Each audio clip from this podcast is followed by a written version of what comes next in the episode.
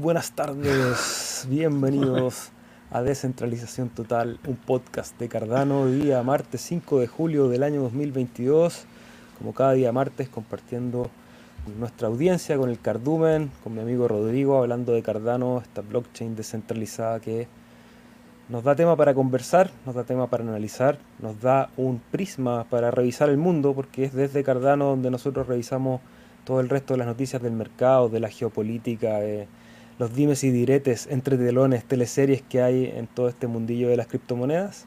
Y nos entretenemos compartiendo con usted y compartiendo entre nosotros también una conversación que nos hace bien cada semana, Rodrigo. ¿Cómo estás tú?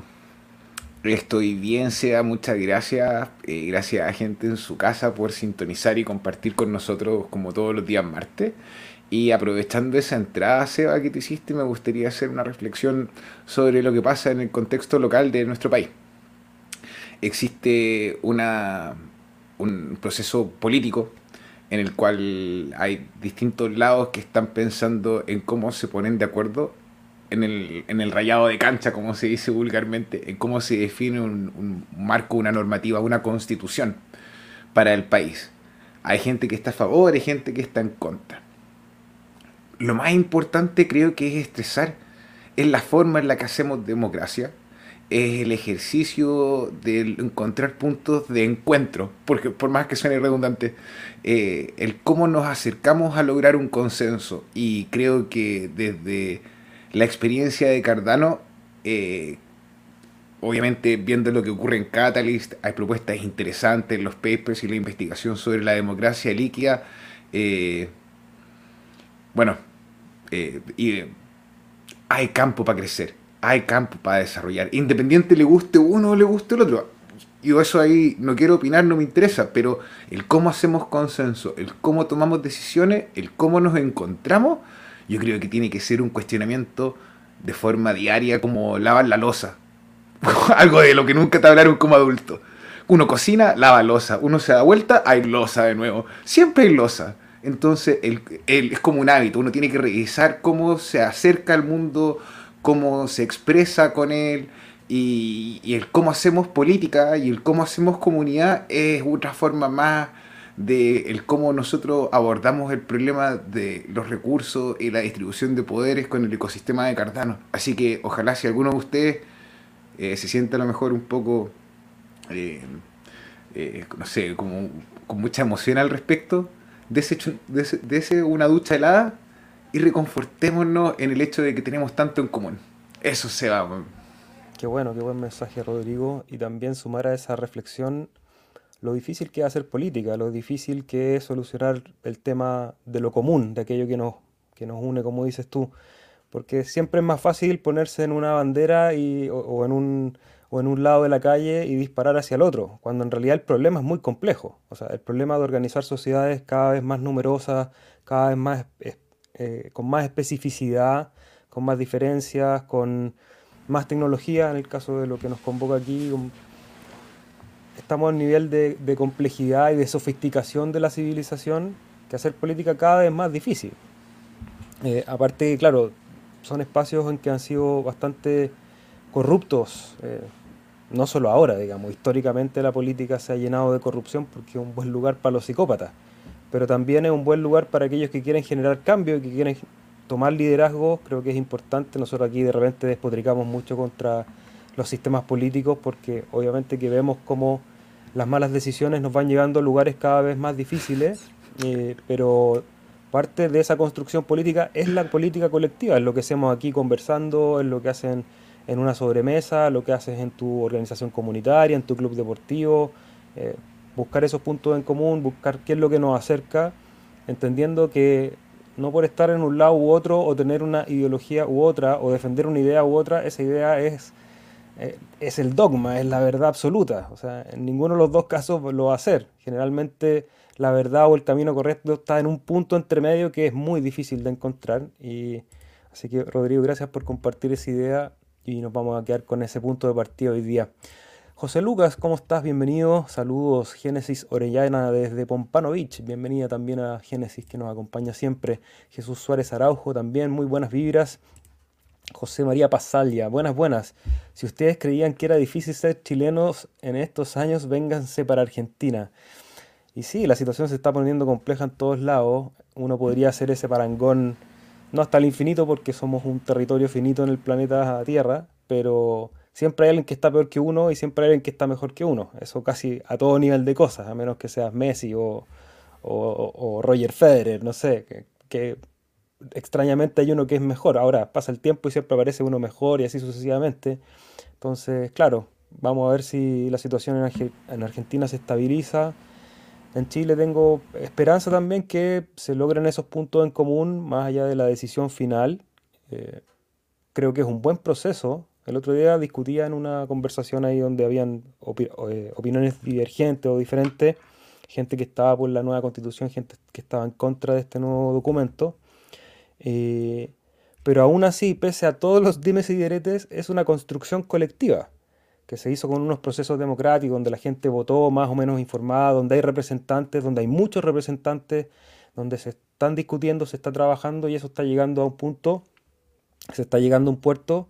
O sea, ese proceso en las constituciones anteriores no había existido. Entonces, eso lo encuentro como un valor, como ejercicio de democracia. El resultado está todavía en proceso de de pulido, ya apareció la última versión eh, que yo me puse a leerla, ya tenía cosas distintas a la versión anterior que también había leído un tercio, cosas que las encontré mejores, que eso me dejó también bastante más tranquilo, eh, porque la anterior tenía muchas cosas de la redacción, de cómo estaba escrita, que me parecían, no sé, dificultosas para generar una carta como este timón político que tenemos.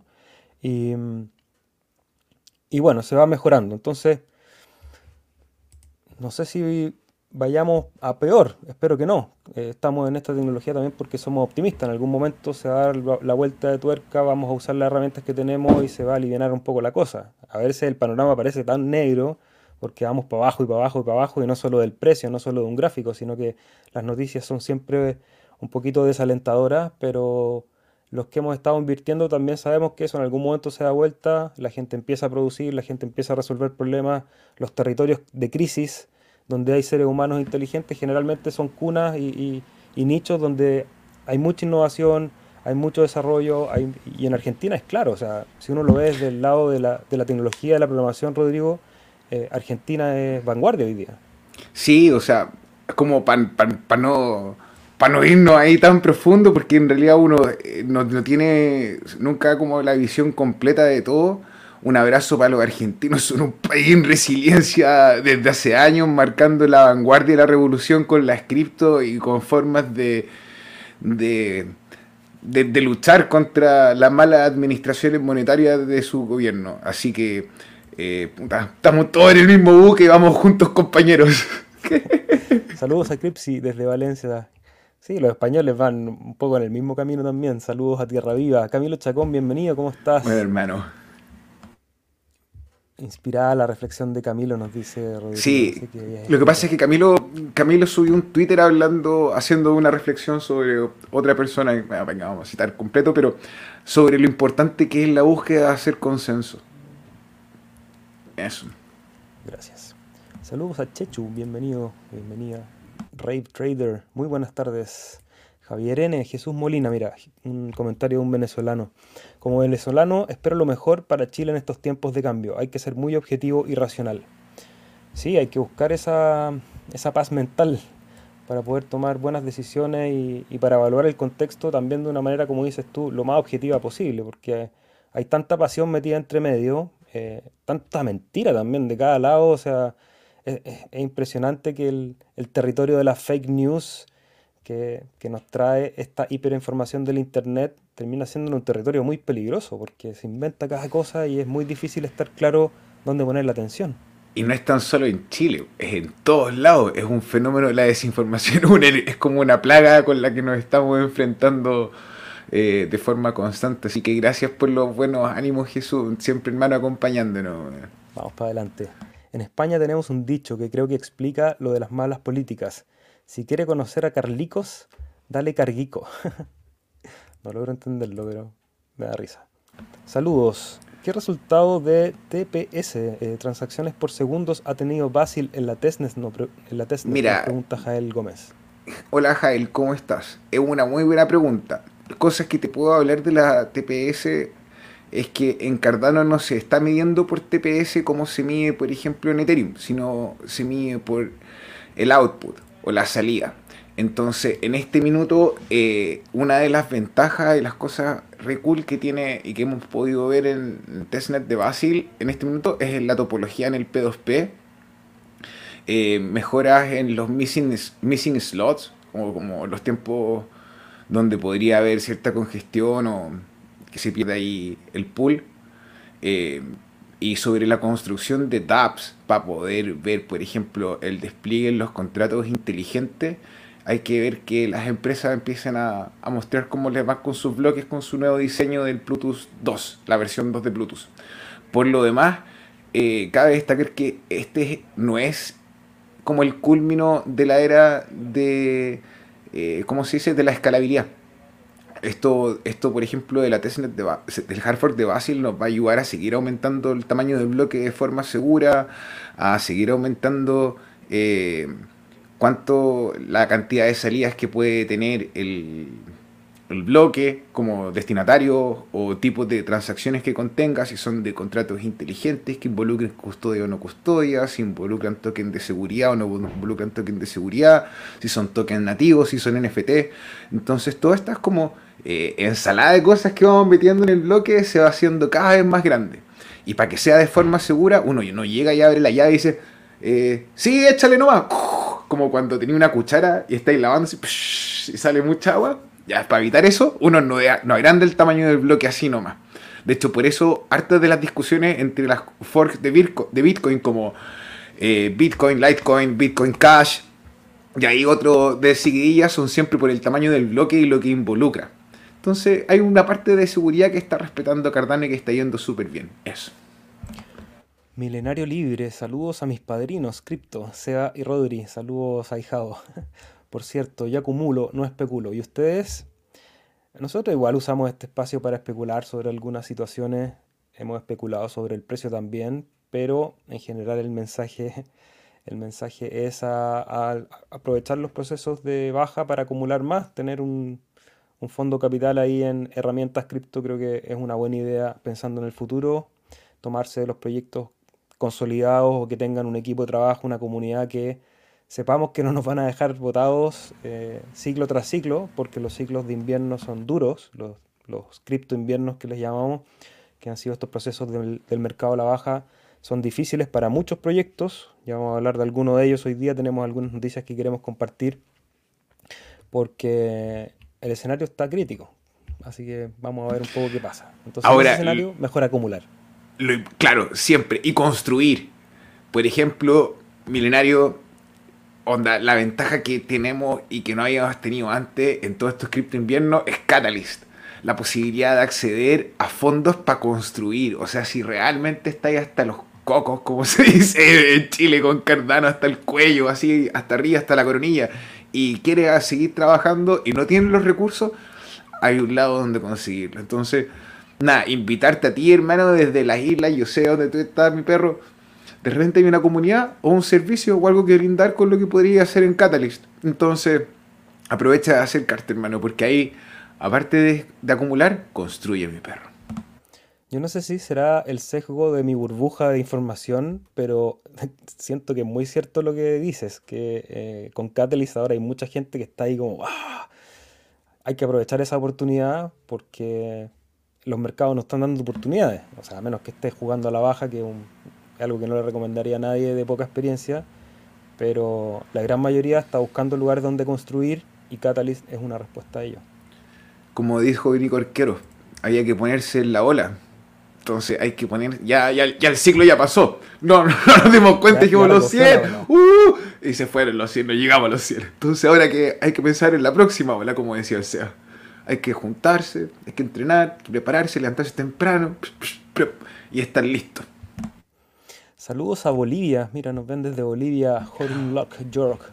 Un abrazo también. ¿Llegó el técnico, Rodrigo? Bueno, Rodrigo tenía que recibir a algún técnico en su casa, así que voy a seguir acá un solo un rato mientras Rodrigo resuelve ahí sus temas domésticos. Wilbert Dog, ¿cómo estás? Saludos aquí de nuevo, nos dice bienvenido. Edgar Yomoy, no tenemos que dejar que la desinformación nos saque de nuestras metas y el futuro, sabemos que viene. Sí, creo que es fundamental el hecho de, no nublarse o no cambiar el espíritu de, de creación cuando el contexto está negativo. Creo que incluso más. Mientras más negativo está el contexto, más resiliente hay que ser personalmente para salir, para construir, para trabajar, para construir empresas, para, no sé, desarrollar las habilidades que tengas, porque esa va a ser tu, tu mejor arma, tu mejor herramienta para poder sortear esos momentos de dificultad. Creo que donde uno siempre tiene que invertir es en el desarrollo personal, en la educación, en adquirir nuevas herramientas, nuevas habilidades que te permitan sortear cualquier situación, porque en un escenario volátil todo es volátil, no solo el precio, digamos, eh, las situaciones laborales, la cantidad de trabajo disponible, las habilidades o requisitos de productos que se requieran van cambiando. Entonces, a lo mejor tú hoy día tienes un negocio muy exitoso vendiendo un producto o prestando un servicio que a raíz de algún giro de tuerca eso deja de ser rentable y vas a tener que saber reinventarte o desenvolverte. Hoy día dentro del mundo digital hay muchas oportunidades, que eso es una una cosa buena de toda esta crisis que tenemos el internet, tenemos nuestros dispositivos para ahí buscar oportunidades. Así que que no nos saquen de nuestras metas, como dice Edgar. Carlos Jordán, si un maya se desmaya, ¿sigue siendo un maya? Nos deja ahí una pregunta capciosa. Jael Gómez, ¿cuántas X aporta Basil en testnet? Y disculpen tantas preguntas. No, acá todas las preguntas bienvenidas, así que dale nomás, las que podamos contestar vamos a contestar, las que no sepamos vamos a decir que no sabemos. Pero no sé a qué se refiere de cuántas X aporta Basil. No sé qué, cuál es el eh, factor de No sé, pero tiene varios hitos que podían formar un como adelantos, como podría ser la distribución de eh, el cómo se hace la carga del contrato inteligente, que esta vez es fuera de la cadena, que se va a hacer la referencia al modelo UTXO y no consumirlo. Entonces, es bien interesante ver cómo va a aportar en la escalabilidad de las transacciones.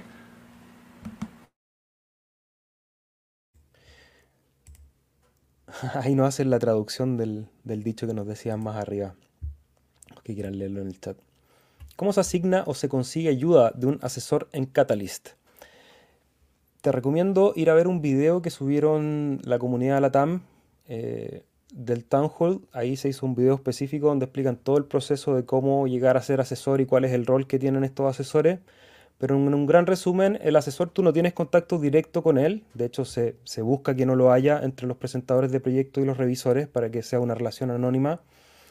Lo que sí se eh, realiza es que tus asesores van a elegir proyectos eh, que se hacen de diferentes maneras, digamos, la asignación de proyectos la, forma más importante es voluntaria, o sea, el asesor tiene que estar revisando proyectos cuando a alguno le parece interesante o cuando otro asesor le recomienda que revise un proyecto, él va, lo revisa y te va a empezar a dejar comentarios, ¿ya? Hay un proceso de revisión de esos proyectos, entonces eh, la ayuda directa tienes que buscarla más que en el asesor que te va a revisar el proyecto, en la comunidad que hay alrededor de Catalyst, en, el, foro, en Idea Scale, y en cada comunidad que hay gente trabajando en Catalyst, puedes buscar ayuda para ese proyecto.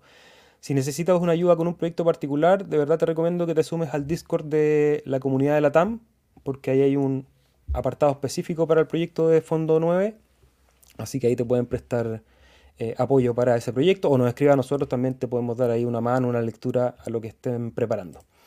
Felca Barrera, saludos chicos, un poquito atrasada. El otro día pensaba en la suerte que tuve de llegar con ustedes. Han sido puro crecimiento, inmensamente agradecida, con más razón en estos tiempos. Muchas gracias Felca y le manda un abrazo a My Life Food a la distancia. Seguimos comentando con nuestros amigos antes de pasar a las noticias. ¿Dónde me quedé? Acá. Edgar Delgado, ¿cómo estás? ¿Qué piensan de Solana? ¿Creen que aunque tenga problemas ahora mismo, le está comiendo mercado de Ethereum, sobre todo con los NTs? Yo voy a full de Cardano, 100% de mi, de mi portafolio. Saludos desde España. ¿Qué pienso de eh, Solana? No. hay, que ser objetivo, hay que por lo menos la opinión personal con lo que uno sabe, porque uno no lo sabe todo. Eh, también el tiempo que nosotros le dedicamos a Cardano es mucho, casi el 100% para poder informarle a ustedes y estar al tanto de todo. Entonces tampoco hay mucho tiempo para poder destinarle a otros proyectos y saber cómo se están desarrollando.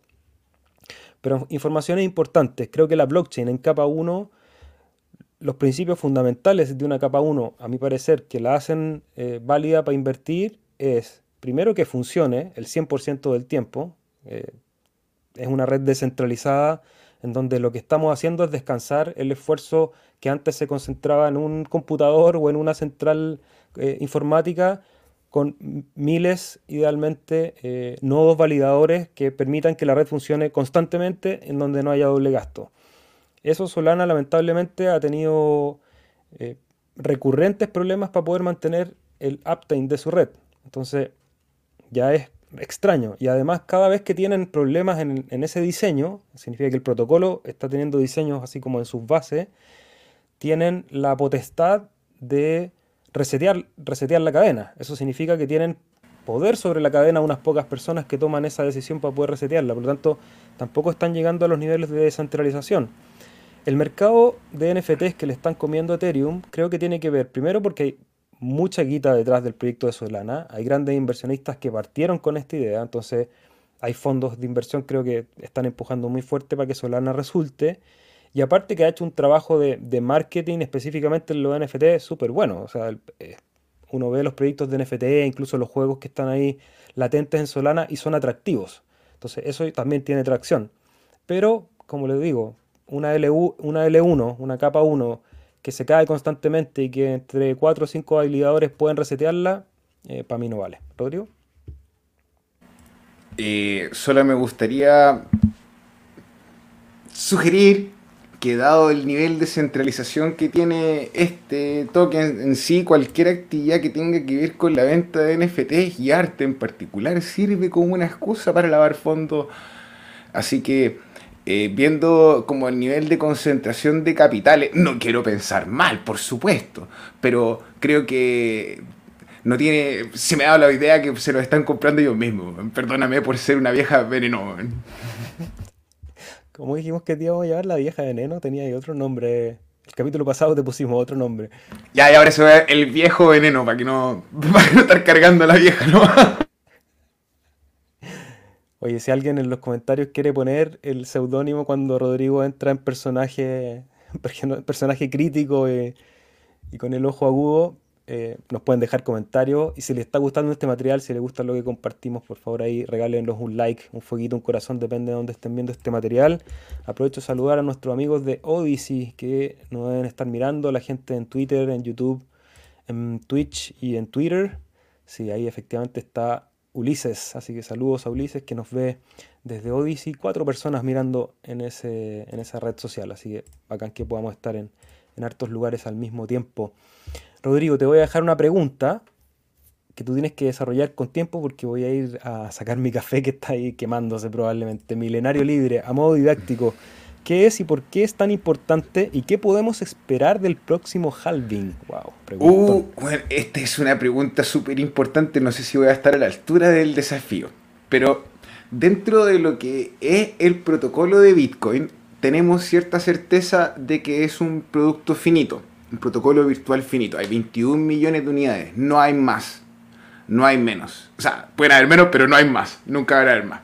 Entonces, el cómo se van distribuyendo estos tokens a medida que van pasando unos ciclos que se llaman halving es la forma en que se controla el, ¿cómo se podría decir? La, emisión de bitcoins dentro del sistema.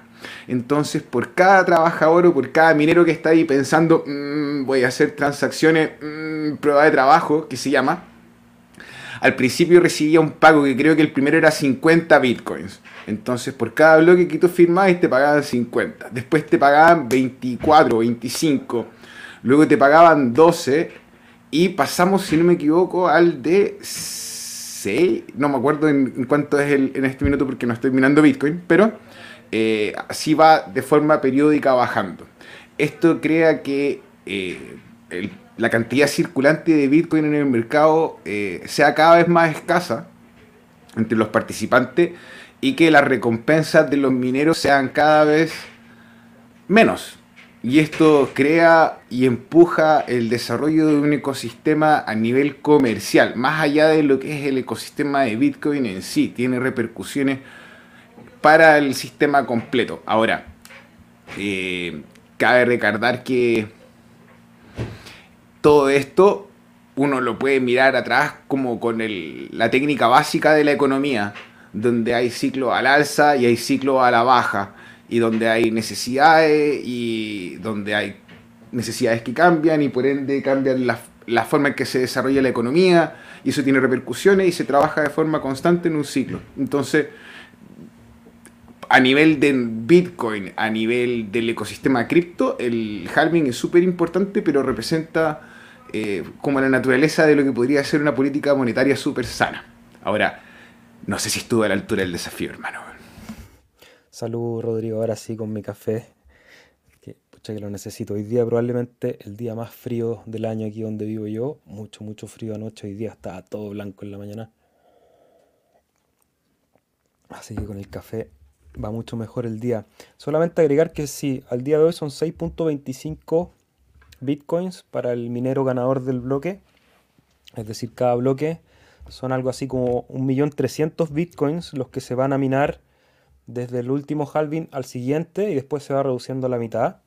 Eso para que también hagan matemáticas. Creo que es un, ejercicio que yo alguna vez lo hice eh, cuando estaba empezando hace algunos años, que es porque mucho se habla lo que tú dijiste, que es como el argumento recurrente.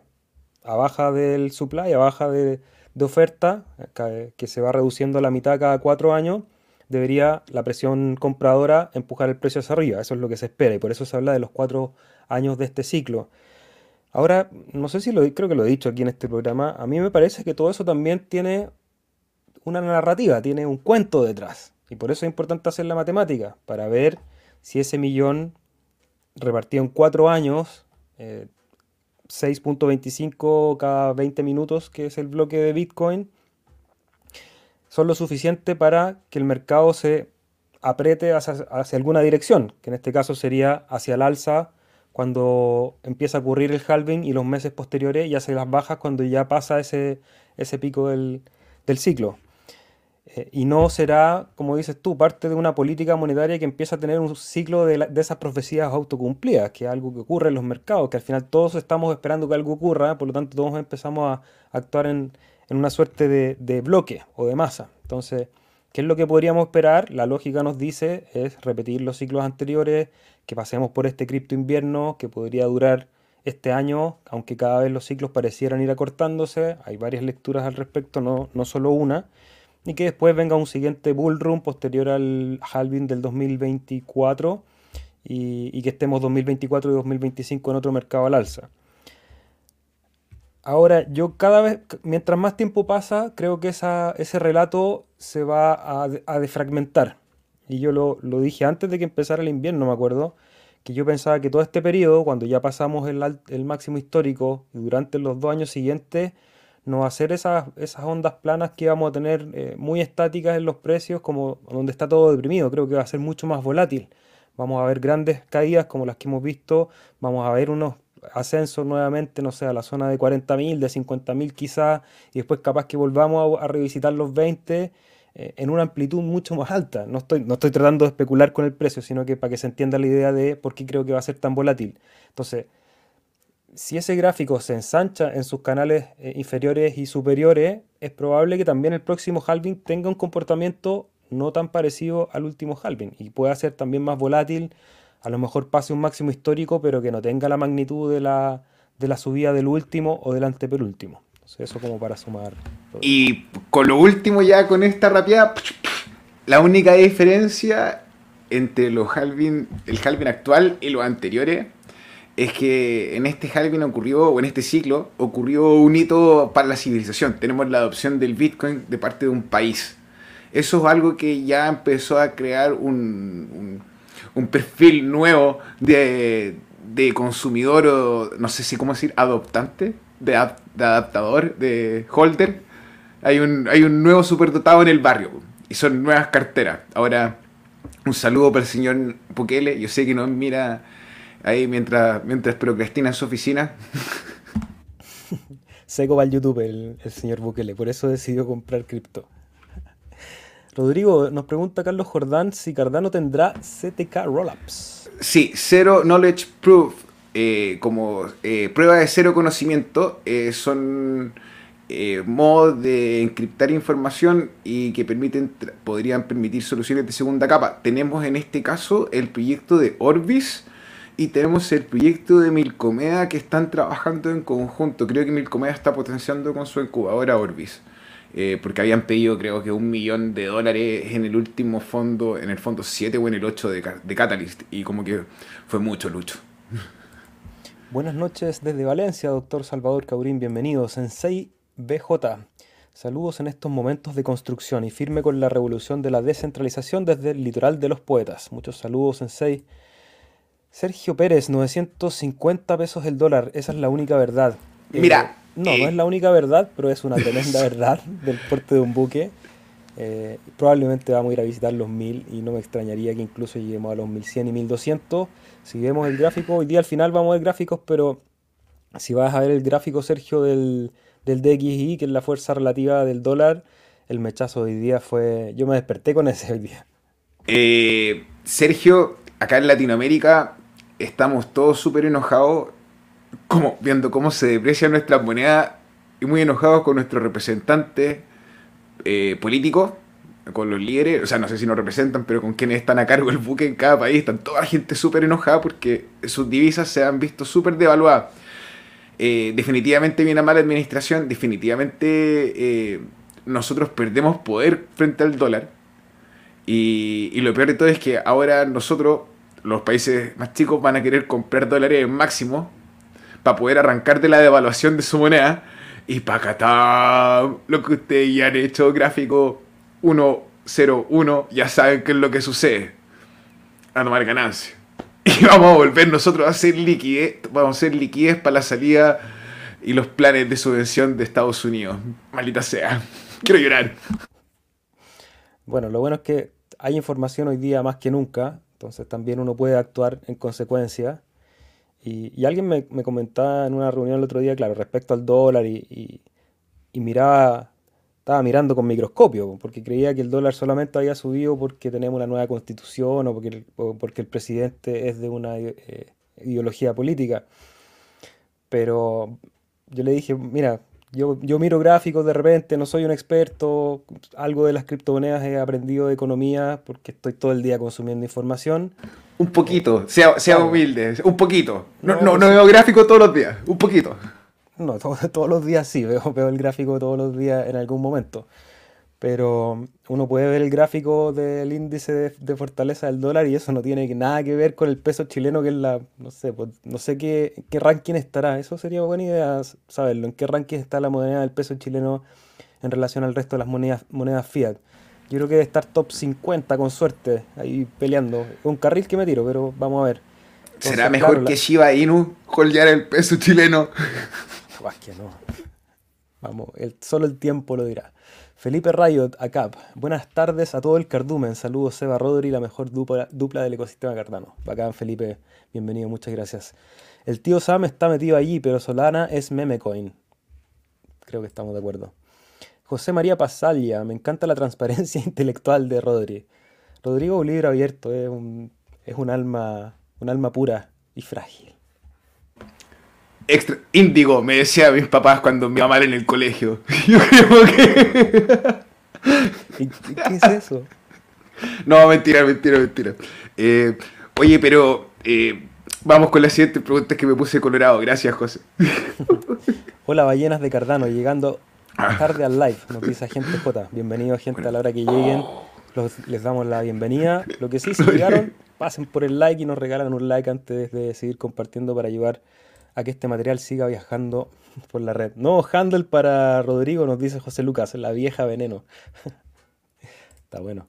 Bianca CD, hola chicos, consulta, ¿es verdad que Charles y Vitalik se juntaron para defender el post despreciando a BTC? Algo hay una, una teleserie, cuéntanos Rodrigo. Sí, lo que pasa es que con toda esta construcción de las leyes sobre el cómo se van a manejar los criptoactivos o la tecnología blockchain, ya sean los tokens en, en sus diferentes servicios, hay mucho lobby de por medio. En Estados Unidos hay mucho lobby, se ocupa mucho el lobby. Entonces, dentro de estas reuniones, quienes son maximalistas, ahí no vamos a decir quién, pero he escuchado que ser el estúpido de Max Kaiser, no sabemos quién todavía. Eh, dicen eh, que quería que catalogaran todas las tecnologías que son prueba de participación o proof of stake como, eh, como un security o como una acción de una empresa, eh, ya que prometían un aumento de valor, ya que no eran descentralizados, sino que tenían cierto nivel de centralización. Pero Ethereum no era descentralizado, pero igual la manera en que lo miden es con el total, total value lock. Entonces, hay como una confusión y hay como ciertas aristas en la conversación que igual sería importante que fuesen más abierto al debate. Entonces sí, Charles ha tenido hartas reuniones, de hecho el 23 creo, fue el 27, habló en el Congreso eh, y como que partió hablando de que iba a ser como en el lado del hablando de la agricultura y la revolución blockchain y terminaron hablando como de cómo iban a clasificar los criptoactivos. Eh, hay mucha, hay, hay como mucho caos, pero efectivamente la regulación en este minuto va a traer la certeza y la certeza permite que los mercados avancen. Ahora, ¿la vida está llena de certeza o no? Yo creo que no. Ahí desde que el SEBA me dijo que la certeza era una mentira y que me cambió la vida. ¿Yo dije eso? Sí. Me dijiste tú que la certeza no existía y que la idea de la stablecoin era una mentira. Ah. Ahora sí, me hubiese gustado cambiarme el Cardano. Contextualicemos esa frase, Rodrigo. Mira, si no después quedo como. No, no. Como Seba, yo hago. Yo, yo soy responsable de lo que acabo de decir. Seba no dijo nada. No, capaz que lo dije, sí. Hablamos tanto, Rodrigo, en este programa que ya llega un momento que no sabemos ni siquiera lo que decimos. Y respecto a la pregunta si Charles y Vitalik se juntaron, hasta donde yo sé, porque vi algunos Twitter ahí de por medio, que claro, los dos habían enfrascado en, la conversación. Ahora no sé si se juntaron para defender Proof of Stake. Eso generalmente es parte de la prensa rosa de las criptomonedas que les gusta usar el nombre de Charles y Vitalik como si fueran protagonistas de una teleserie para obviamente captar audiencia también. Y, pero en términos más prácticos, lo que nos decía Rodrigo, es una discusión que, va a seguir por un buen rato eh, entre el Proof of Stake y el Proof of Work. Ojo, y que todas estas legislaciones que están hablando tienen que pasar por cuatro instancias más. O sea, definitivamente podríamos estar el año 2024 eh, utilizando eh, este tipo de ley como una herramienta para elección presidencial. Te la dejo ahí tirada. Ese es un argumento que, que viene extrayendo Rodrigo que me parece muy interesante. Ale Figueroa, saludos desde Argentina, saludos amigos, bienvenidos. Hotel Hotelvis, desde Barcelona, mira qué buena, saludos. Desde el viernes pasado apoyando con mi delegación. Enhorabuena por vuestro trabajo y tiempo, un saludo. Gracias Hotelvis, bienvenido al Cardumen. Eh, si quieres participar del Discord, mándanos un mensaje ahí, un comentario en cualquiera de las redes sociales para mandarte el link. Ignacio Hormigo, ¿podrían comentar algo acerca de los desafíos y beneficios de operar un pool? ¿Hay alguna cifra de stake que consideren la mínima que permite obtener los mismos uh. o mejores rendimientos que delegando? Excelente eh, pregunta, Ignacio. Rodrigo, por supuesto, que va a profundizar un poquito más que yo, solamente hacer la introducción en que los desafíos son muchos. Primero, tener un propósito para montar ese pool. ¿Por qué lo vas a montar? Eh, segundo, el desafío técnico, que ahí Rodrigo les puede comentar más cómo ha sido la experiencia de él ahí tras las teclas. Y los beneficios son, eh, como cualquier negocio, si es un negocio exitoso, que logras captar una audiencia, que logras entregar valor, que logras entregar un producto que la gente le gustaría participar en este caso, porque no, es un producto de consumo, pero sí es un lugar donde la gente quiere participar y compartir con nosotros este, este viaje, digamos, en, el océano de Cardano que nosotros decimos a, través del cardumen, eh, se puede sacar beneficio económico, no es un negocio que te vaya a hacer millonario, pero es bastante satisfactoria, Rodrigo llora, eh, satisfactoria la relación de, de, de, lo que uno da y lo que uno recibe, porque además se construye una comunidad, se genera mucha información y esa información es una herramienta de inversión gigante. Creo que la mayoría ha hecho más rendimiento eh, por la información que se comparte que literalmente por el, por el beneficio del pool. Y, eh, y, el beneficio también es aportar a una red. Y por eso te decía de cuál es tu objetivo, cuál es tu leitmotiv, tu, tu vocación para montar un pool. Porque tú dices, bueno, yo quiero hadas de la comunidad de Cardano, porque eso es lo, lo, que uno primero piensa. Es como ya, yo voy a, voy a hacer lo que sea para poder atraer hadas a mi, a mi piscina. Ok, ¿qué ofrezco yo de vuelta? ¿Qué le digo yo a los delegantes? Oiga, es una buena idea delegar con nosotros. Vas a entregar educación, vas a escribir código, vas a desarrollar aplicaciones, vas a hacer una obra de beneficencia. Eh, ojalá algo que no haya dicho yo, sino que a ti se te ocurre es como esto es lo que yo quiero aportar a la comunidad. Y eso va a hacer que se genere este negocio virtuoso. Me parece que es virtuoso en el sentido que los, los incentivos están bien alineados. Entonces creo que hay muchos beneficios, pero con un gran sacrificio, Rodrigo. Hermano, ¿cuáles son los desafíos? El Seba hizo un comentario que me hizo reflexionar. Uno realmente escucha cualquiera sea el sexo, el género, lo que sea. Me gusta, me gustaría que mi pareja fuese así, ya asada, o de esta forma o de esta otra. Y uno nunca dice o se pregunta, ¿qué le estoy ofreciendo yo a esa persona para que, esa persona que sea así, WhatsApp, me venga a buscar? Eh, entonces, ahí hay que, hay que tener claro que el pool sí o sí es una infraestructura tecnológica, sí, sí o sí tiene responsabilidades técnicas, sí o sí es un negocio, sí o sí hay confianza de por medio y es ahí donde quería hacer hincapié. ¿Por qué? Porque, por ejemplo, en la red de Bitcoin o en la red de Ethereum, el costo, por ejemplo, baja, o sea, el, precio del activo baja y los costos de producción para mí son insolventables. Apago la máquina nomás. Pero dentro de la prueba de participación, el minero, el pool operador, o sea, estamos siempre incentivados a tener las máquinas prendidas, incluso aunque no sea profitable. ¿Por qué? Porque el estímulo de la delegación o conseguir la delegación que va a ser lo que te va a dar el hash rate o tu poder de minado es un tema de confianza. Entonces, ahí uno no puede fallar. Eso. ¿Alguna cifra de stake que consideren mínima para obtener los mismos o mejores rendimientos que delegando?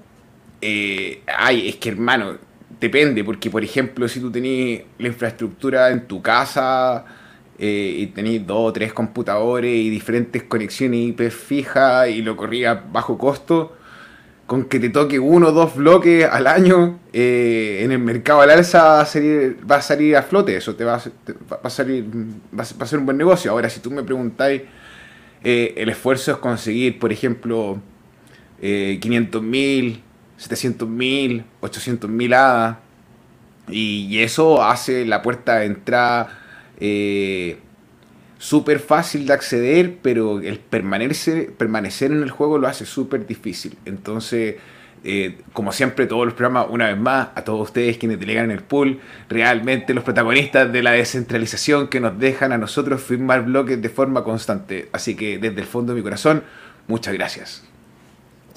Otro factor son las horas hombres, que de repente uno tiene esta idea, yo la tenía, por eso lo digo, la tenía desde desde la testnet, cuando tenía ganas de empezar a operar un pool, de hacer esta maquinita para hacer dinero, casi como un ingreso pasivo en donde uno, provee infraestructura y por eso recibe un, rédito, que puede funcionar en algunos sistemas de prueba de trabajo. En el caso de la prueba de participación, nosotros tenemos que dar soporte primero, necesitamos generar esa confianza que dice Rodrigo, y para eso no es el cliché, sino que es pura y santa verdad, es 24/7. O sea, la red social está ahí para responder una pregunta, una duda, eh, alguien que quiere comentar algo. Eh, los que han compartido con nosotros sabrán que obtienen yo creo que el 99.9% de respuesta y en un rango de pocas horas. Entonces, esa cantidad de horas eh, que uno de repente, si las tienes, fantástico. destínala a eso y puedes generar un pool muy exitoso. Si son pocas, como me pasa a mí, como, como nos pasa a Rodrigo, que hay que estar sacando horas como de otros lados para poder mantenerse a flote, eh, es una hora cara. Es una hora cara que uno le destina al pool. Entonces hay que evaluar, hay que evaluar. Es un negocio que puede ser muy bonito. En el caso nuestro nos ha ido bien. tenemos que ser muy agradecidos por eso, obviamente. Eh, y queremos que también a más pools les vaya bien, porque de eso depende la descentralización de la red. Entonces, siempre decimos, porque a veces hemos, que hemos pensado, Rodrigo, en, en hacer un curso, por ejemplo, de cómo montar un pool. Y el punto de tope es siempre, ok, la parte técnica no es difícil de transmitir, están los tutoriales, están los manuales, pero es la responsabilidad y el sentido de que queremos que más pools hayan, ojalá que tengamos no sé, 10.000 10 pools funcionando, pero ojalá que sean 10.000 pools que tengan pledge, que tengan soporte técnico en el idioma, eh, que presten un, un, servicio a la red, porque si no, también hay una patita que cogea, que es la de la descentralización. Así que gracias por la pregunta, Ignacio, y por dejarnos reflexionar al respecto. Y, y la, la, última, la última parte, perdón, que quería sumar, que si tú querías hacer, por ejemplo, un pool privado tuyo, y por ejemplo queréis colocar margen 99% y 100% de lo, o sea, todo lo que genere ese pool, eh, hermano, necesitáis un banco. necesitáis harta quita para que sea rentable. O sea, al precio actual, eh, necesitáis 450 mil dólares para generar un millón de hadas. Y con un millón de hadas no estáis firmando siquiera todos los epochs. Por darte un ejemplo, firmé 60 de los 73 en el año. Eh, se puede. Nosotros lo estamos haciendo y estamos agradecidos. Pero de que es un desafío, hermano, es un desafío. Sudor no miente. Rave Trader, ¿cómo estás? Bienvenido. Si no se adopta y se sigue usando a BTC como activo especulativo, la demanda real del activo no compensará la pura especulación en futuros. El precio de BTC está gobernado en un 70% por los futuros, nos comenta Trader, que yo estoy... comparte buena información súper de acuerdo con eso y yo creo que lo que todo el mundo espera de que exista un ETF para Bitcoin eh, va a ser súper peligroso porque nos va a empujar hacia abajo, va a permitir a todas las instituciones decir literalmente vamos a shortear el BTC. Víctor Muex, bienvenido, saludos al cardumen, nos deja. Hay una cosa que la gente no comprende de Hydra, es que no es como Polygon Hydra no tiene token, sigue manteniendo la utilidad de ADA y eso es significativo en la demanda. Reflexión aleatoria de Ray Trader. Eh, Para contextualizar, decir que Hydra es una solución de escalabilidad de capa 2 en la red de Cardano que permite procesar mayor cantidad de transacciones en una suerte de subnodo. Entonces, cada pool aparte podría correr, una cabeza de Hydra y con eso procesar más transacciones y darle ahí una, un rango exponencial a la escalabilidad de, de Cardano y que según lo que nos dice Rave Traden es distinto a lo de Polygon porque claro, ellos tienen un token y es, como una red paralela.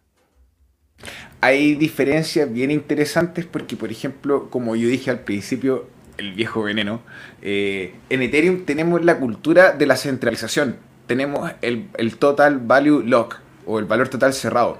Eso quiere decir que los usuarios entregan sus fondos para acceder a un servicio o una plataforma.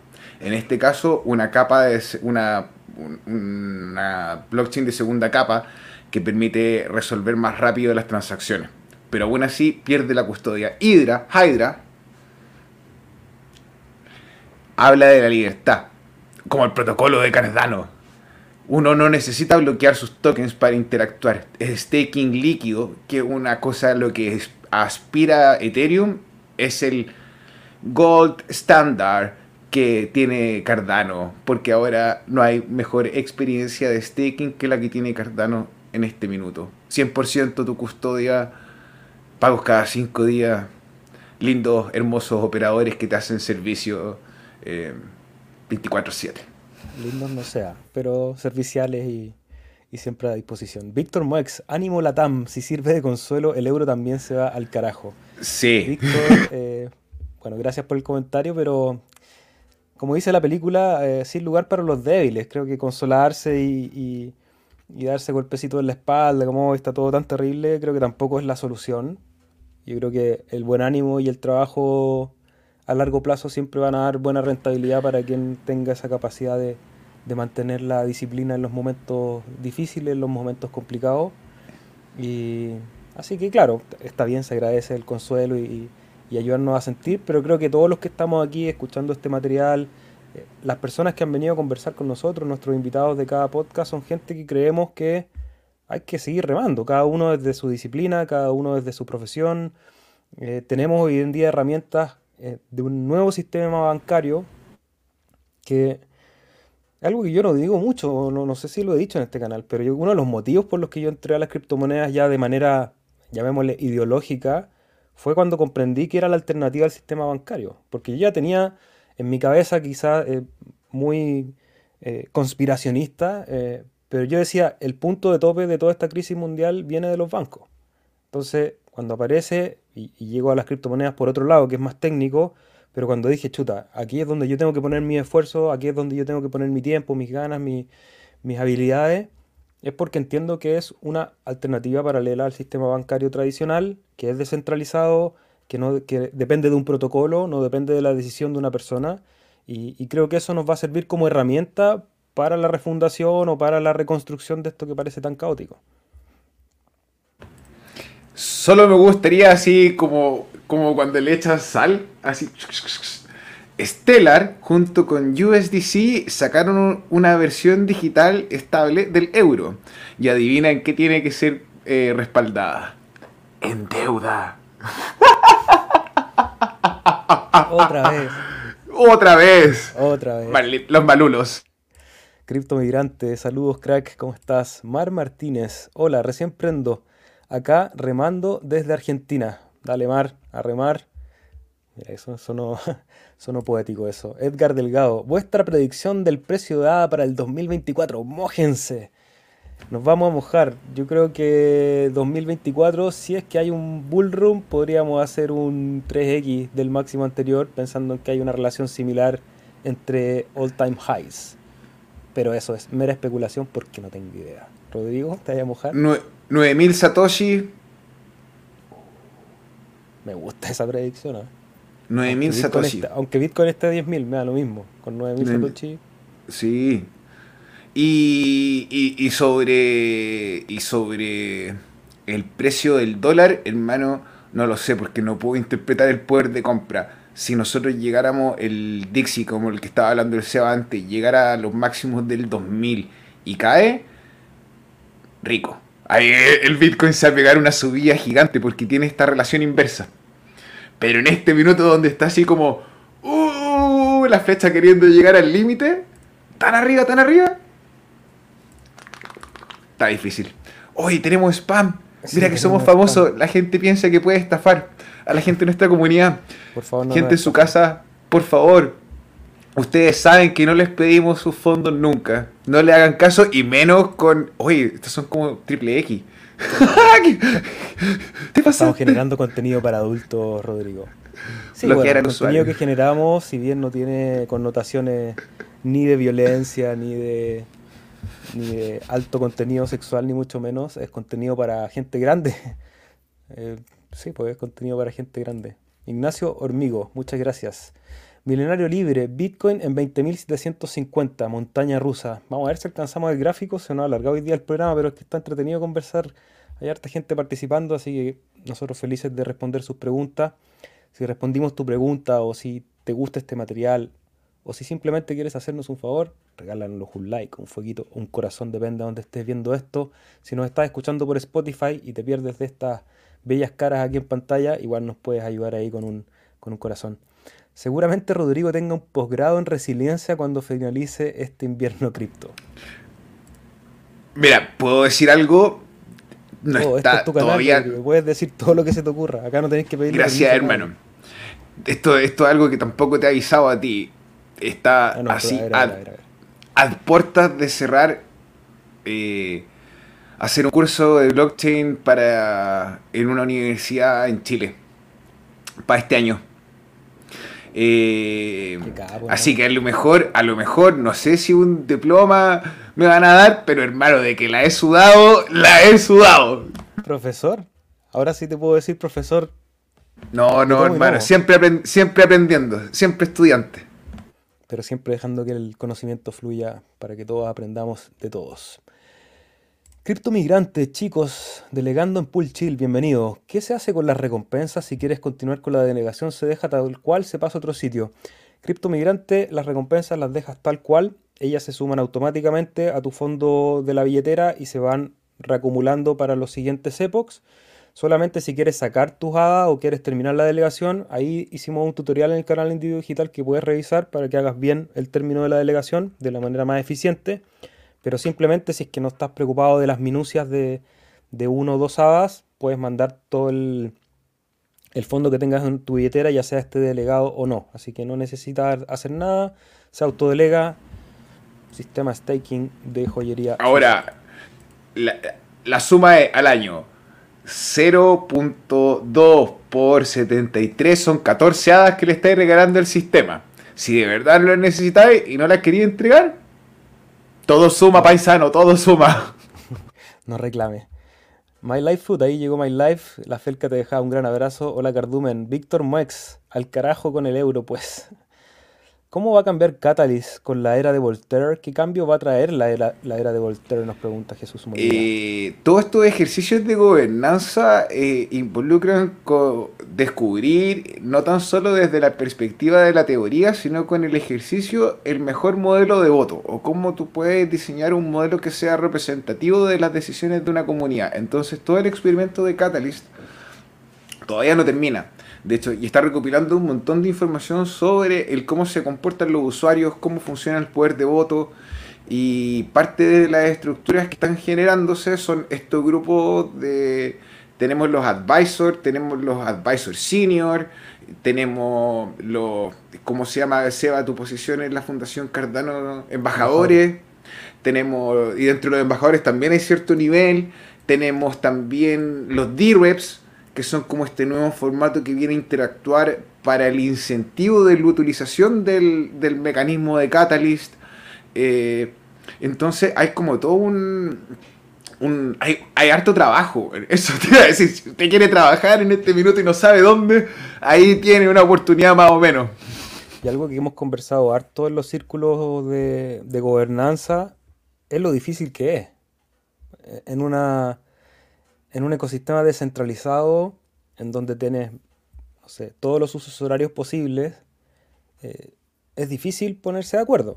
y es algo que también hemos desarrollado con, profundidad aquí en, el canal, que tiene que ver con las dificultades de la descentralización. Esas dificultades tienen que ver cómo se van adaptando los mismos procesos, porque son como autodecisiones de todo un colectivo de gente muy, muy distinta, muy heterogénea. El espíritu es buenísimo. Yo en todas las reuniones que he participado eh, siempre hay mucha buena onda, mucho interés en construir, en buscar esos puntos en común, que yo creo que va a hacer que el sistema triunfe y que hasta ahora se haya desarrollado de una, de una manera bien óptima.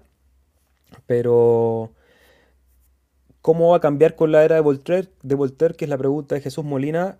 Va a depender de los usuarios del mismo Catalyst. Obviamente que hay ciertos lineamientos que ya están como eh, no sé, como parte del, interés colectivo.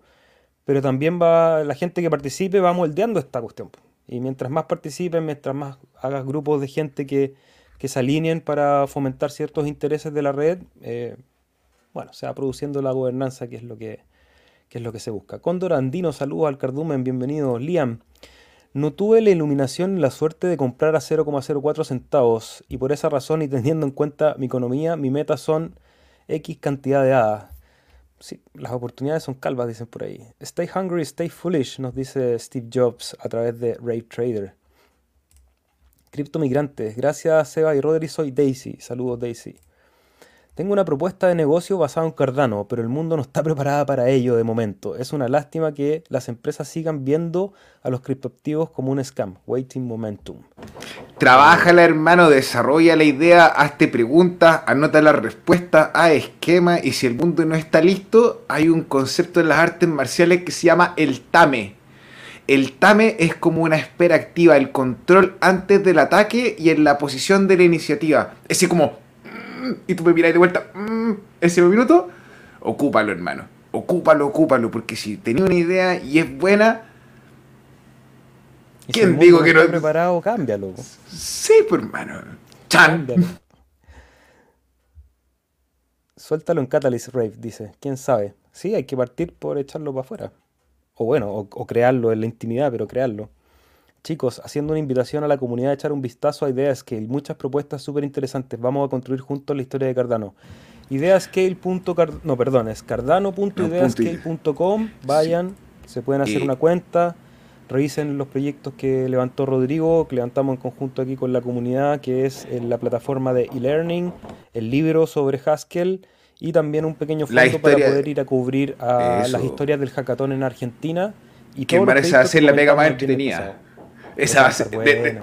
yo creo de todas las que estoy hablando, esa es la más entretenida. El resto, hermano, son el fome. Así se fome. No, pero son importantes. Sobre todo esa plataforma de learning creo que es clave. Rodrigo, ¿te estaban buscando por mientras voy a No, hermano, están martillando al lado. Ah, ya, estamos aquí entonces. Bueno, hoy día en una versión extendida, espero que les guste esta versión extendida, nos vamos a ir ahora recién a compartir pantalla. Si quieren, igual nos pueden seguir dejando preguntas y comentarios y luego de repasar rápidamente las noticias y la información que tenemos para compartir con ustedes, las vamos a leer. Solamente hacer la publicidad rapidito, nosotros operamos el pool chill, si tienes ADA y quieres generar un ingreso pasivo de alrededor de un 4%, puedes hacerlo en tus billeteras de Yoroi, Daedalus, Eternal, Nami Wallet o en cualquier billetera de Cardano donde puedas seleccionar el pool de tu preferencia, ticker CHIL, tenemos un poco más de 3.8 millones de ADA delegados. Y un par de epochs un poquito tristes, pero lo bueno es que seguimos recibiendo recompensas en todos los epochs que es algo que nos tiene bien contentos. ¿Y este época cómo vamos, Rodrigo, con los bloques? Se nos asignaron cuatro bloques de los 3.4 esperados. O sea, volvemos a tener un rendimiento sobre el 100%. Ahora, eh, yo me acuerdo, hermano, que en un minuto del año pasado, creo, el antepasado, eh, estuvo re feo, Y como que yo pensé así como que un método ya, Ouroboros no me quiere, ¡pam! Así, 300%. Pero, pero es duro. Yo sé que algunos de ustedes se deben preguntar, decir, pero ¿qué carajo pasa? Ahí está. ¿Por qué? Cero, sí. 300, 0, 500, 0, 0, 0. Sí, hermano, puta, horrible. Fue súper duro, fue súper... Sí, y me pasa de repente compartiendo con otros operadores de pool que tienen pools con menos de elegante y que nosotros tratamos de mencionarlos acá también, les, los invitamos a tener carteras de, de apoyo a estos pool pequeños o si quieren irse para allá, váyanse para allá a apoyar el pool si les gusta. Obviamente que nosotros en nuestro negocio queremos que deleguen con nosotros, probemos la mayor cantidad de valor posible para todos nuestros delegantes, pero entendemos que la descentralización de la red ocurre cuando también vamos delegando en otros pools pequeños para que puedan verificar bloques, para que no tengan que cerrar el negocio y tengamos cada vez más, más pools en la red. Si quieres tener más información del pool chill, chillestakepo.cl, puedes ver ahí tenemos alguna información ya más condensada. Y ahora vamos a compartir noticias bien rápido, Rodrigo. Bueno, tenemos una hora de cháchara. Y podríamos seguir una hora más si quisiéramos. Fácil, para pasar la corta. Cuando usted en el colegio o en las clases le iba mal y, bueno, era un día malo, pero cuando se da cuenta que al compañero le fue mal, no era un día tan malo. Hoy día, o el 4 de julio, no, el 3 de julio, Peter Schiff dijo que su banco en Puerto Rico le bloqueó sus fondos. Not your cryptos, no, como era? Not your keys, not your coin. Peter, Schiff Peter Schiff es un economista que tiene un hijo que trabaja en Bitcoin, pero, ese, pero él mismo se ha dedicado a desprestigiar y a hablar en contra del, de nuestro famoso amigo Papa, Papa Bitcoin. Y bueno, las acusaciones son de lavado de dinero, hay intervenciones en el banco, ahí él explica más, pero de nuevo, la idea de la custodia o de la soberanía sobre tus fondos cada vez es más importante en estos tiempos. Vamos con la siguiente, mi perro. Rápido, así nomás. Sigamos. Tenemos una fotito aquí porque está comenzando el Blockchain eh, Summit Latam. Cuéntanos, Rodrigo, ¿qué va a pasar ahí? Bueno, en Panamá estamos viendo que existe este eh, summit, este, esta reunión de diferentes empresas blockchain y tenemos a IUG con Alejandro en este minuto y con Marsha eh, que están desde el equipo comercial de IUG dando lo mejor el ritmo. Si tenemos más actualizaciones les contamos durante la semana a través de nuestras redes. Desde ya, muchas gracias a ellos por representar el protocolo. Para quienes no saben, IUG es una empresa que es Input Output Global, que es la, derivada de Input Output Hong Kong, que es uno, fueron los creadores del código de Cardano y la empresa que está detrás, digamos, en, en ciertas áreas de desarrollo que es liderada por Charles Hoskinson, y son los que han impulsado un poco la blockchain de Cardano. Para quienes de repente se confunden, eh, hay muchos actores dentro de la blockchain de Cardano, siendo, siendo la red, digamos, ya eh, descentralizada y de código abierto, pero hay empresas obviamente que están empujando a través de sus propios intereses para el desarrollo. Una de ellas es IUG y están participando en el blockchain de, de la TAM. Así que buena noticia también para el ecosistema. Y otra noticia que viene desde este lado del mundo, porque el grupo de Latam tiene su Idea Fest del Fondo 9. ¿De qué se trata esto, Rodrigo, y cómo se puede participar? Ya, tal cual como nos invitaba Jesús Molina a revisar las ideas que se encuentran en, en, en. Ah, eh, ustedes pueden escuchar a través de este evento o pueden, incluso si ustedes tienen una propuesta, inscribirse y exponer al respecto. Este es un evento que tiene pensado parte a las 6 de la tarde hora Chile. Eh, eh, creo que en Argentina son las 19 horas. Por lo demás, este formulario les permite a ustedes inscribir su proyecto y participar dentro de los slots. Por lo demás, se agradecen a los esfuerzos de Alex, Lucas, Jaime, Juan, Rafael, Rodolfo, eh, Mauro. Eh, ay, hay un montón de gente que se me queda en el tintero, pero hay muchos que están trabajando por el desarrollo de economía sustentable o de emprendimiento a través de blockchain o simplemente ayudar a encontrar un punto en común donde partir construyendo en el ecosistema. Eso.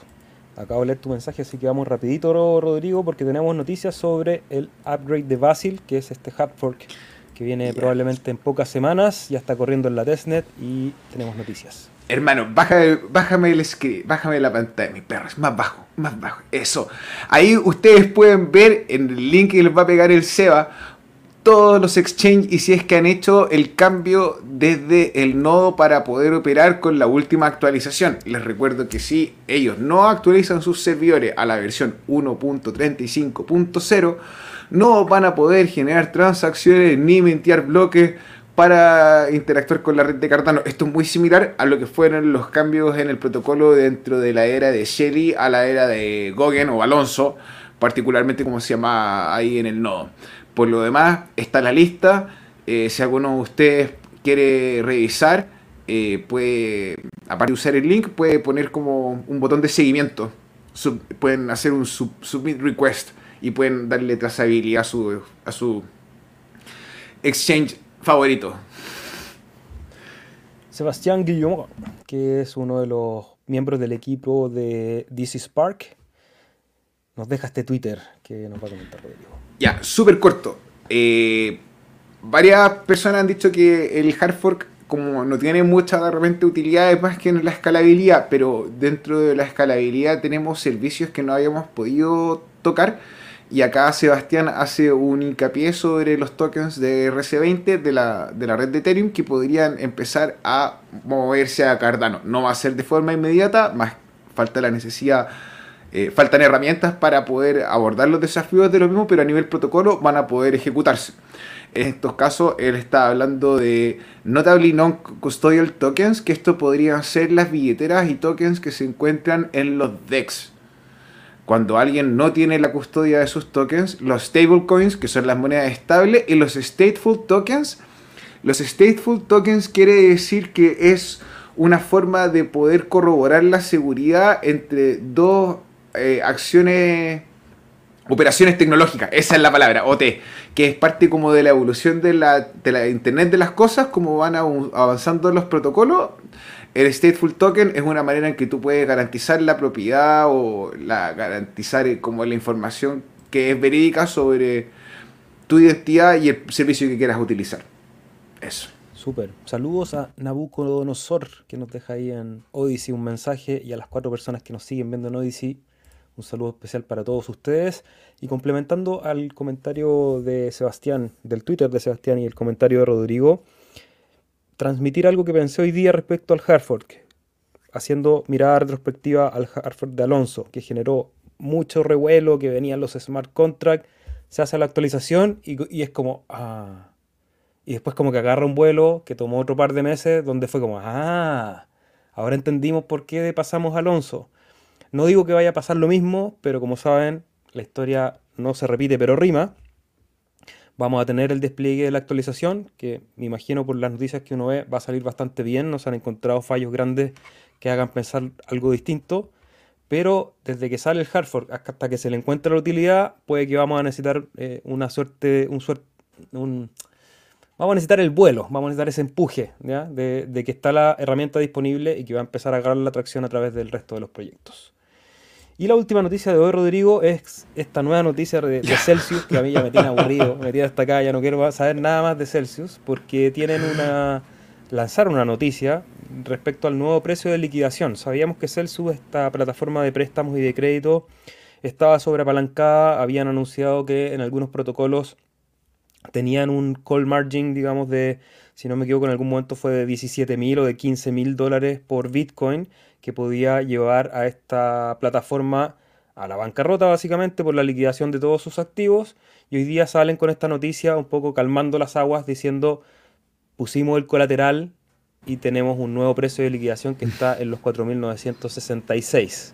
¿Qué opinión tienes tú, Rodrigo? Tengo dos opiniones. Una, quiero, quiero sacar mi Bitcoin de ahí. Estoy aterrorizado, hermano. O sea, odiando a Alex Mashinsky, si me lo encuentro. Aparte de un abrazo, eh, algo le daré por a nombre de todos ustedes. Y lo otro que me parece eh, que dejen de apalancarse, hermano. Onda, están haciendo, están llegando la ruta así al piso. Están diciendo, bajen hasta acá, bajen, bajen, bajen. ¿Por qué hace eso? ¿Por qué? Qué, bueno eso que mencionas, porque hubo otro youtuber, que no me acuerdo cuál fue ahora, lamentablemente, me gustaría citarlo, no, no le quiero robar su interpretación, pero me pareció muy, muy bueno lo que dijo. Hizo el cálculo de cuánto era el, crédito que tenían antes, de cuánto le deben a sus acreedores, que es toda la gente que tiene los fondos bloqueados básicamente en la plataforma, y sacaba un, un, cálculo de cuánto plata se necesitaba como colateral para bajar ese precio a los 4.966. Y básicamente los números no dan. O sea, para bajar el punto de liquidación probablemente tuvieron que endeudarse en otro lado. Entonces siguen el proceso de apalancamiento no solo llamando la atención y decir como, oye, vengan a liquidarnos acá abajo, sino que también aumentando el nivel de riesgo con otras plataformas que en lo personal no conozco muy bien. Entonces, a tener cuidado, quedarse con toques de capa 1 mejor tranquilo, generando menos rentabilidad, pero aguantando hasta el próximo ciclo. Eso. Bueno, por lo demás, eh, no sé si habremos terminado con las noticias porque siempre hay mucho de qué hablar, pero Seba Hoy día la pasé súper bien, gente en su casa. Gracias por acompañarnos. Ha sido un episodio súper entrete. Eh, me gustaría. Vamos a revisar el gráfico, ¿no, Seba? Mira, mira qué raro, tú me lo estás pidiendo, Rodrigo. Si me lo pides, que por supuesto, por supuesto. Gracias, hermano. Pero hoy día he estado de oso, he estado hace harto rato en oso. Lo único que quiero decir es que para que el precio realmente sea positivo, tendría que romper los 26.000. Antes de eso, incluso aunque vaya a tocar los 20, los 24.000, pienso yo que va a seguir cayendo.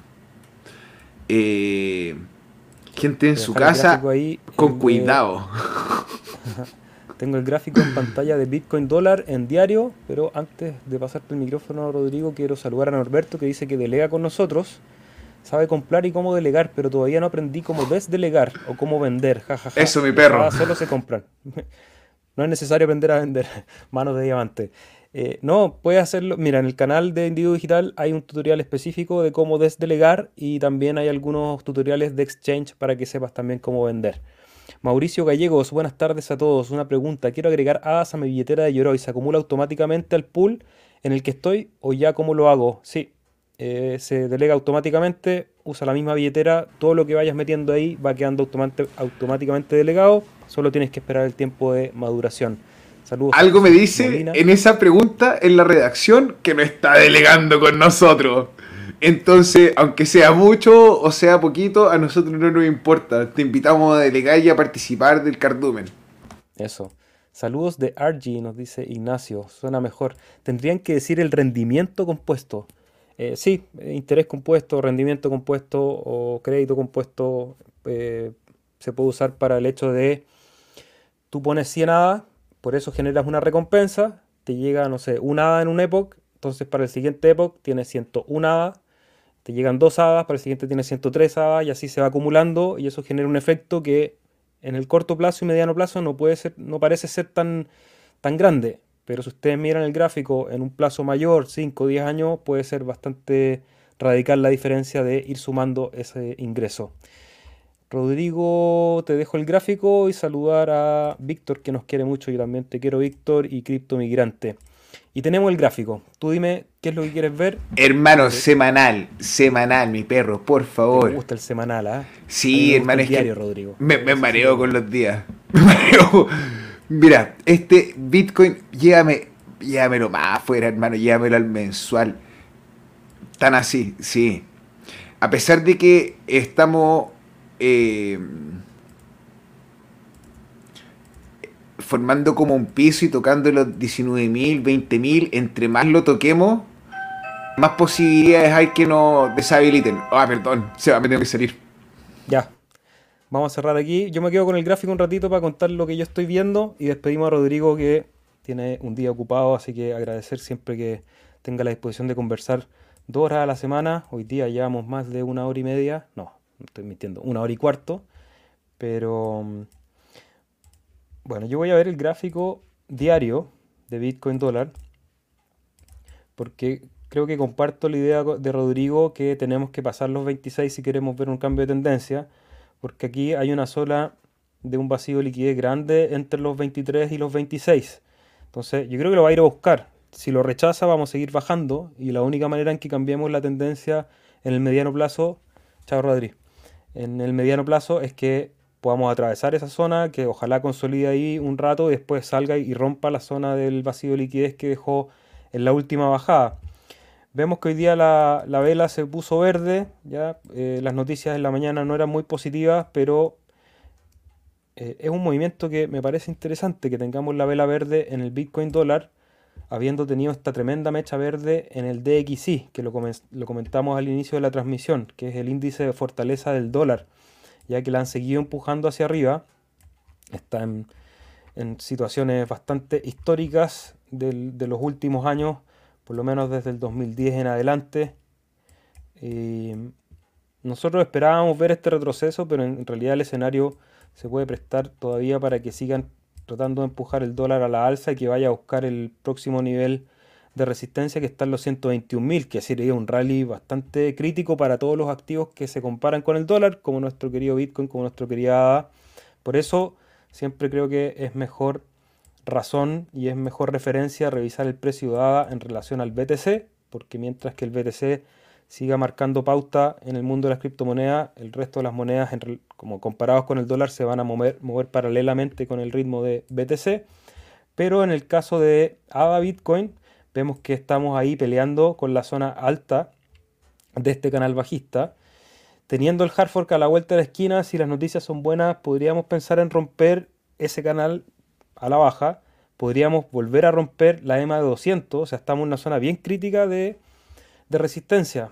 Eh, pero, por el lado positivo, es que ya hemos empezado a pegarle constantemente en los últimos días. De hecho, casi todos los días se hace un intento de ruptura tanto de la EMA como del canal bajista. Entonces, a medida que más pega en una zona, lo más probable es que la termine rompiendo. Y ese mismo argumento, eh, no, antes de pasarme al, otro gráfico, pensar que también nosotros ya cubrimos esa zona del vacío de liquidez que había de la bajada anterior y nos ponemos sobre ella. Entonces, eh, por lo menos en el precio contra Bitcoin podríamos esperar que vayamos a visitar los 26.000 solo si rompe esta zona.